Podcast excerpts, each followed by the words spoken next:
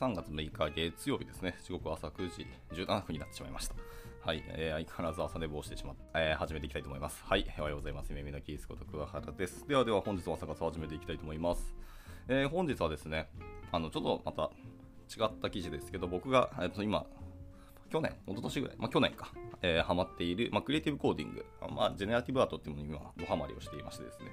まあ、それに関する記事、まあ、クリエイティブコーディングの記事が、まあ、実践ブログブログっていうんですかね、ずっと、えー、同じ業界であの第一線で活躍されている方が、まあ、なんかブログを書かれていて、まあ、その体験のブログをちょっと読んでみたくなったので、えー、今日はこの記事を読んでいこうと思いますと。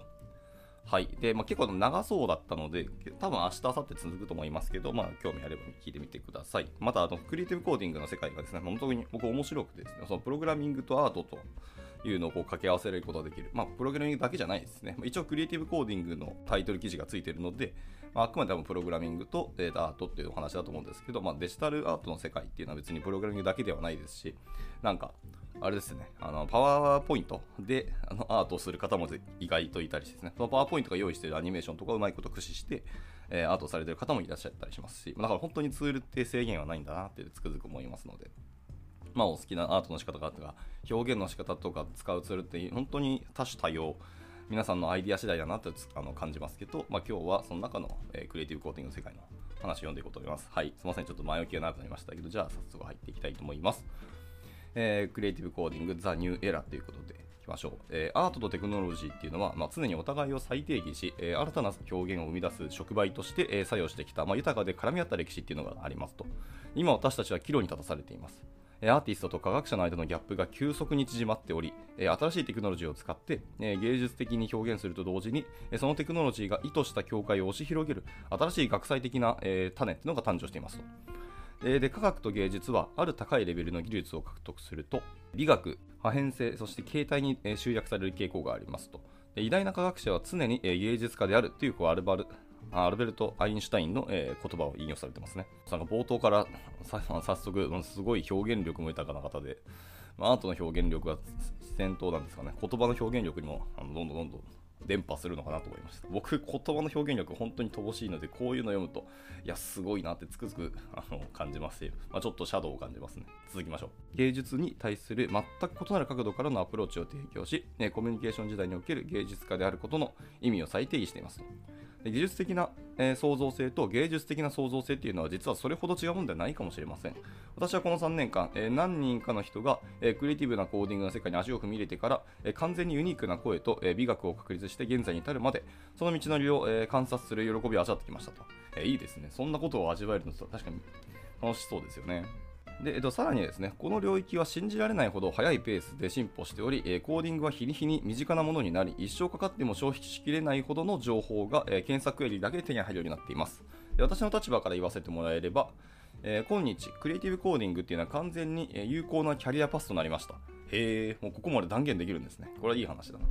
以前はこの分野で経済的経済的な利益を得ている人っていうのはほんの一部でしたけど、まあ、今では飛び込みで仕事をすることがこれまで以上に簡単にできるようになりました。まあでもそれは確かにあるかもですね。まあ、いろんなそういうあの、まあ、展覧会とかコンテストもいっぱいあったりとかありますけど、そこに自由応募できるようになってきた。本当に、なんですかね、美大で出たか芸大とか出てなくても、あの自分の独学だけでやっていって、その表現力を持って勝負をするっていうのが、割と文句は広がり始めていて、なかなか飛び込みやすくなったっていうのはいいいい話だと思いますね。ですけど、まあ、とはいえ、そんなに簡単なことはやっぱありません。え実際にはさ、はいそんな形じゃないよってことですね。私がこの話をしたのは、この人気急上昇の前例として、まあ、金銭的な側面が重要な役割を果たしたからだというふうに思いますと。でこの話を少しすると、え近年、えコーディング全般がより求められるスキルになったことはまあもちろん間違いないと。で単にトレンディーなことでもあるだけでなく、え大きな技術会社で一流のキャリアを積むという見込みは非常に魅力的な考え方になります。で Web3 の急速な進歩は、えコーダーが自分の能力と、え専門知識から利益を得る、え道を開き、え9時9時5時ですね。朝9時からスタートして、まあ大体夕方5時に終わるっていう、この9時5時の仕事に没頭するよりも、まあ、多くの点で、え、自己実現ができるかもしれないことをやっているってことですね。はい。まあ本当もうマネタイズが全然できるようになったし、まあ、本当この道で1本で食べていくっていうこともできるようになったっていう話ですけど、まあ、とはいえ茨の道なのっていうのはやっぱ変わらないってことですよね。まあ、芸術の世界はそんなにあの単純ではないし、奥は本当に深いですからね。はいでしかし物事の大きな枠組みの中では、え、このような大規模な成長にもかかわらずクリエイティブコーディングというのは非常にニッチなものであると私は主張します、え、少なくともインターネット上の他のコミュニティと比較すると、え、その理由はこの分野にどっぷり浸かり、その周りに存在する様々なコミュニティに参加するには、す、で、に、え、コンピュータコードに精通している必要がそもそもあって、え、そうでなければ自分のアイデアを実現するために、え、少なくとも一つのプログラミング言語に、え十分に堪能になる必要があるという、まあ、参入障壁が高いかもしれませんということですね。はいまあ、デジタルアートの世界っていう意味ではあの文句はすごく広いしツールなんでたくさんありますけどクリエイティブコーディングっていう世界に、えーと、絞ると急にあの参入障壁が高くなるってのはそうかもですね。まあ、1個えー、ジェネラティブアートっていうのは私たちの新しいデジタル世界を形作るものの本質に真正面から取り組んでいます。コーディングはその鍵になります。私たちの未来の生活はこのコードで築かれるんです。えー、来たるべき、えー、非物理的なえランドスケープにおいて、まあ、健全で人間的な体験を構築するためには、え、コードとその再創造、え、再調査および再利用の方法を芸術的に探求することがもちろん重要です。っていうのが、まあ、タイラー・ホップスっていう方の、えー、言葉ですね。はい、一応あの、ジェネラティブアートの重要性っていう書籍とかからね、あの引用されてました。で私たちはその芸術と科学の新しい接点がたくさんある、えー、計算の新しい時代の表面をかすめたに過ぎないということを固く信じています。ここでは私たちが取り組む、えー、トピックの簡単なインデックスを紹介しますということで、まあ、この記事のトピックですね、ありますけど、えー、大きく5つあります。1つ目は What is Creative Coding? で、まあ、まずクリエイティブコーディングは何ぞやということですね。2つ目が、えー、The Art of Writing Code です。はい。コードを書くことによる、えーと、アートですね。で、3つ目がクリエイティブコーディング as an art form だと言ってます。へー、なるほどね。で、4つ目、The Dark, Dark Side of Creative Coding。クリエイティブコーディングの闇の方もちゃんと語るんです。で最後、えー、コンクルーディング、えー、ソーツ、まあ、あの考えですね、結論的なところを最後お話しして終わるというところでした。以上、5つの、えー、セクションについて一個一個語っていこうと思いますということでした。じゃあ、えー、早速、えー、1個目ですね。What is Creative Coding の、えー、ところから入りたいと思います。クリエイティブコーディングって何ぞやってところですけどね。はい、じゃあいきますけども、えー、くだらない質問ですね。これを読んでるあなたは、クリエイティブコーディングという用語が何を包含しているのか、すでにある程度理解している可能性が大いにありますと。しかし、もし私があなたにクリエイティブコーディング説明や、え、定義を2、3の文章で尋ねるっていうものであればあ、なたの答えはどうなるでしょうか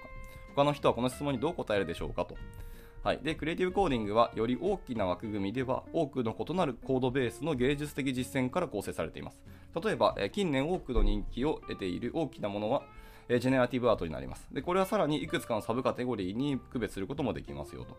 でさらに、えそライブコーディングだったり、まあ、インタラクティブなインスタレーション、えウェブアプリケーションなど、他のニッチな分野もあります。え基本的に独創的、発明的、創造的であり、え何らかの形で、えコードで構築され、コンピューターコードによって促進されるものっていうのは全てクリエイティブコーディングという、まあ、包括的な用語に該当しますと。はいはいはい。で、えー、クリエイティブコーディングとは何なのか、明確な定義を見つけることが重要な出発点だと思います。えこのセクションは少し哲学的な話になってしまいますけど、えこの質問に少し答えて、クリエイティブコーディングが今世界でどのように受け止められているか、インターネット上の様々な個人が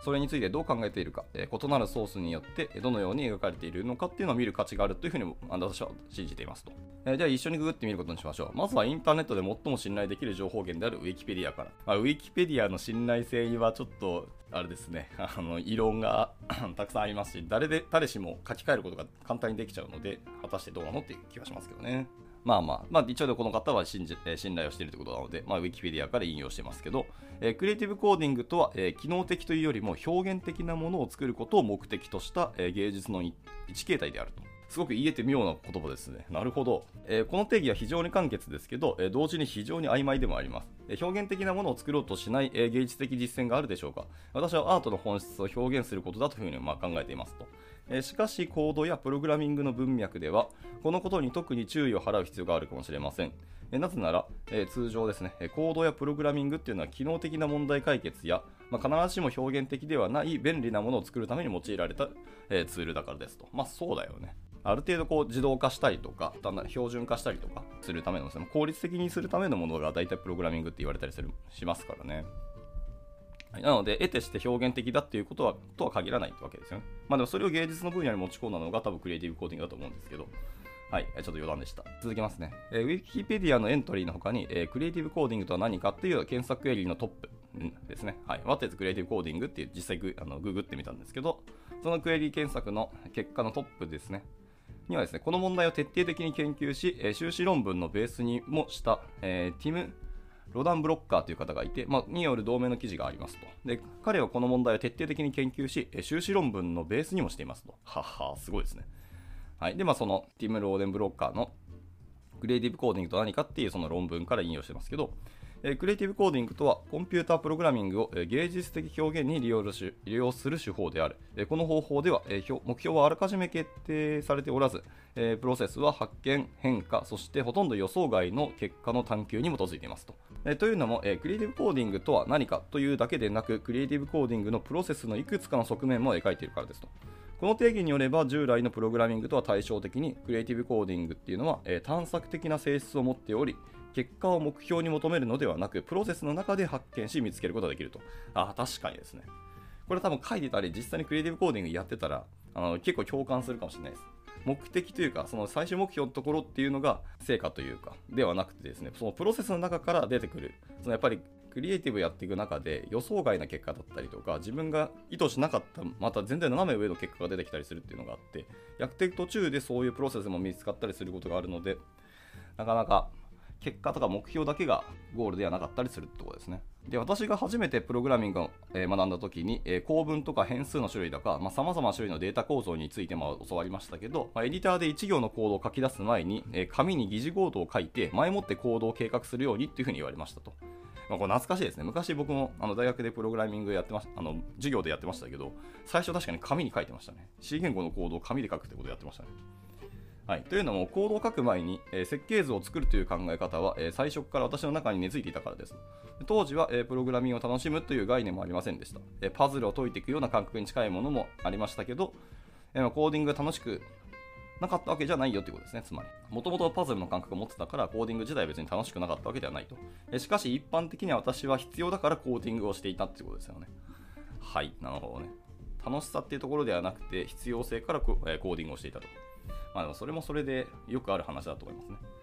でしかし、クリエイティブなコーディングを目的としたその人気の高い、えー、JavaScript ライブラリである P5JS ですね。はい。僕多分入門するとしたらですね、クリエイティブコーディングの入門するんだったら P5JS 本当おすすめです。めちゃめちゃ簡単に導入できるんで。まあ、この P5JS を初めて発見したときに、えー、状況は一変しましたと。あっという間に事前の計画段階が不要になったのです。すぐにコーディングに取り掛かれるようになったんですと。現在もノートブックを使ってますけど、その機能は劇的に変化し、今では有意義な疑似コードのブロックではなく、いわゆる落書きとかアイディア、V5 のスケッチを描くための、えー、手書きの走り書きを主に置いていますと。疑似コードはまだこっちあちこちに一応ありますけどねってことですね。はい、でティムが記事の中で触れているもう一つの関連トピックっていうのは、えー、ジェネラティブデザインですね。私が急遽、えー、ジェネラティブデザインをクリエイティブコーディングの傘下にある別のカテゴリーとして従属従属させたかったとしても、えー、これは完全に正しいと言えません。ティムもそのことを明らかにしてますし、この分野とそれが包含するものについては、自らもコードを扱うデザイナーである、えパトリック・ヒューブダーによるこの資料がいい紹介になっていますと。はい。で、はい、クリエイティブコーディングがコードに基づくアートの探求的な実践を、えー、包含しているのとは対照的に、えー、ジェネラティブデザインっていうのはもう少し目標思考的で、えー、両者の違いは最終的なゴールにありますと。はい、ジェネラティブデザインでは、えアルゴリズムやツールを活用して、ユーザーがデザインプロセスそのものをコントロールできるようにすることを目的とします。パトリックはこのように表現していますと。ちょっと引用が続きますね。マーク・ミカエルとオリバー・シー・ブラウンによる論文 Towards the Creative Support Tool in Processing、Understanding the Needs of Creative Coder というものに書かれていますよと。この方、本当すごいですね。いろんな論文もしっかり読まれているというのがもう研究者な感じがちょっとしますね。はい、でクリエイティブコーディングとは、えー、探索、反復、反射、発見に基づくプロセスであり、えー、コードを主要な媒体として使用し、さまざまなメディア成果物を作成することですよっていうふうに、先ほど、えー、引用されてた論文に書かれているものですね。で、まあ、この定義では、新しく非常に重要な概念を導入しています。えー、メディアとしてのコードになりますと。えもしクリエイティブコーディングがその上に構築される基本的な媒体についても議論することなく、え芸術活動としてどのようなものかを見るだけであるんだったら、まあ、不完全な議論になってしまうでしょうと。え画家がキャンパスにえ絵の具を塗るのと同じように同じブラシストロークっていうのを、えー、2度再現することは不可能です。えクリエイティブコーディングがコードの、えー、論理的な性質を超越し、人間的に不完全なタッチを再現することができる表現力豊かなシステムを作ろうとしているものですよということです。えー、私が本当に気に入った、えー、最後の定義っていうのは私の親友である、え、ラフによるものです、えこれまで見てきた全ての定義の要約として役立つものですよということですね。はい、じゃあちょっと引用ですけど、えー、クリエイティブコーディングっていうのはコンピュータコードを媒体として使用する幅広い芸術的実践を説明するために使用される緩く定義された用語でありますと。クリエイティブコードは一般的にユーザーのために問題を解決するためにあらかじめ定義された仕様に従うのではなく、アイデアやコンセプトを表現することを目的としているという事実によって、まあ、通常のコーディングと区別されています。でアーティスト、デザイナー、開発者っていうのは、クリエイティブコードを用いて、まあ、オンライン体験だったり、そのジェネラティブアートだったり、インタラクティブインスタレーションなどをまあ制作していますと。でラフの定義によると、えクリエイティブコーディングっていうのはその伝統的なプログラミングに対して、えクラシック音楽に対するジャズ音楽のようなものかもしれませんと私は考えています。これまたすごくいいですね、表現が。なかなかしっくりきます。え特にコードがどのように書かれていなければならないのかっていうルールがないんですが、えジャズ音楽の特徴的な要素の一つは、え即興演奏ですと。演奏者はしばしば即興で演奏し、コードやハーモニーの基地の枠組みの上でその場で作曲をします。ある意味、これらの定義はそれぞれの前のものを少し進化させたもので、クリエイティブコーディングというようなプロセスの